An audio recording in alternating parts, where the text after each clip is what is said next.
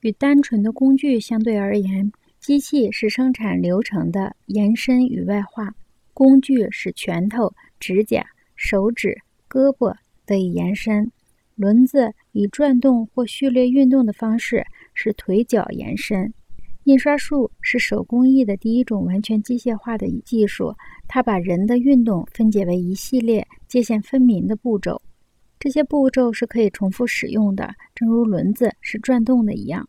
从这种解析的序列中衍生出装配线原理，但是装配线在电力时代已经过时，因为同步化不再具有序列性特征。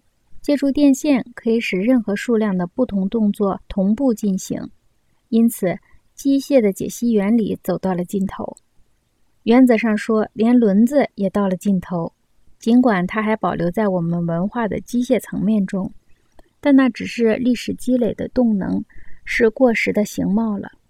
现代的时钟原则上是机械，曾经是轮子的体现，现在它不再保留其陈旧的意义和功能。